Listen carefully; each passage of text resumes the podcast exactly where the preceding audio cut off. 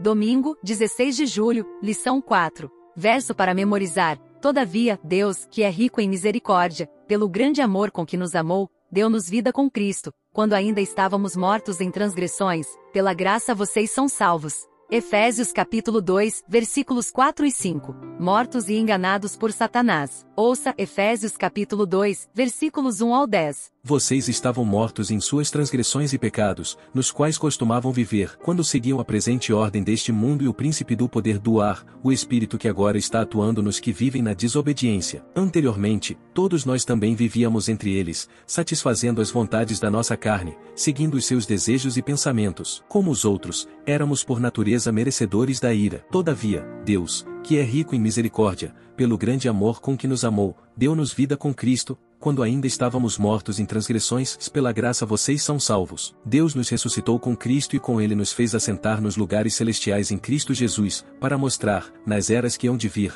a incomparável riqueza de sua graça, demonstrada em sua bondade para conosco em Cristo Jesus. Pois vocês são salvos pela graça, por meio da fé, e isto não vem de vocês, é dom de Deus, não por obras, para que ninguém se glorie. Porque somos criação de Deus realizada em Cristo Jesus para fazermos boas obras, as quais Deus preparou antes para nós as praticarmos. Pergunta 1. Qual é a ideia principal sobre o que Jesus fez por nós?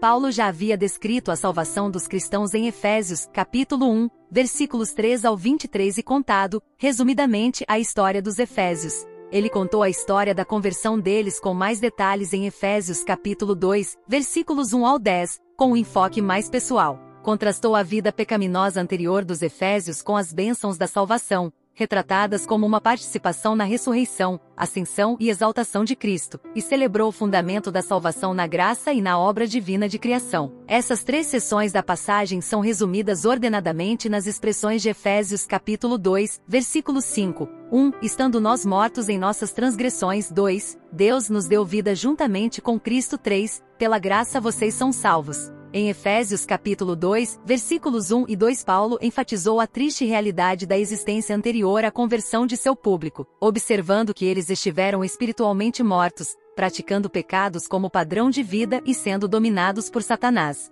Visto que Paulo escrevia para vivos, referiu-se a eles como outrora mortos em um sentido figurado, conforme está escrito em Efésios capítulo 5, versículo 14. No entanto, a dificuldade deles era real e terrível, uma vez que estiveram antes separados de Deus, a fonte da vida. Ao refletir sobre o passado de seus ouvintes, Paulo identificou duas forças externas que os dominaram. A primeira era o curso deste mundo, os costumes e o comportamento da sociedade de Éfeso, que desfiguravam a vida humana em rebelião contra Deus. Satanás é descrito de duas maneiras como a segunda força externa que havia dominado a existência anterior dos crentes. Ele é o príncipe da potestade do ar, uma vez que o ar, ou lugares celestiais, é identificado como local dos poderes sobrenaturais, incluindo os malignos. Além disso, ele é ativo na terra, pois é o espírito que agora atua nos filhos da desobediência. O que esses versos ensinam sobre a realidade do grande conflito? Como ter consolo e esperança sabendo que Jesus venceu e que podemos compartilhar de sua vitória?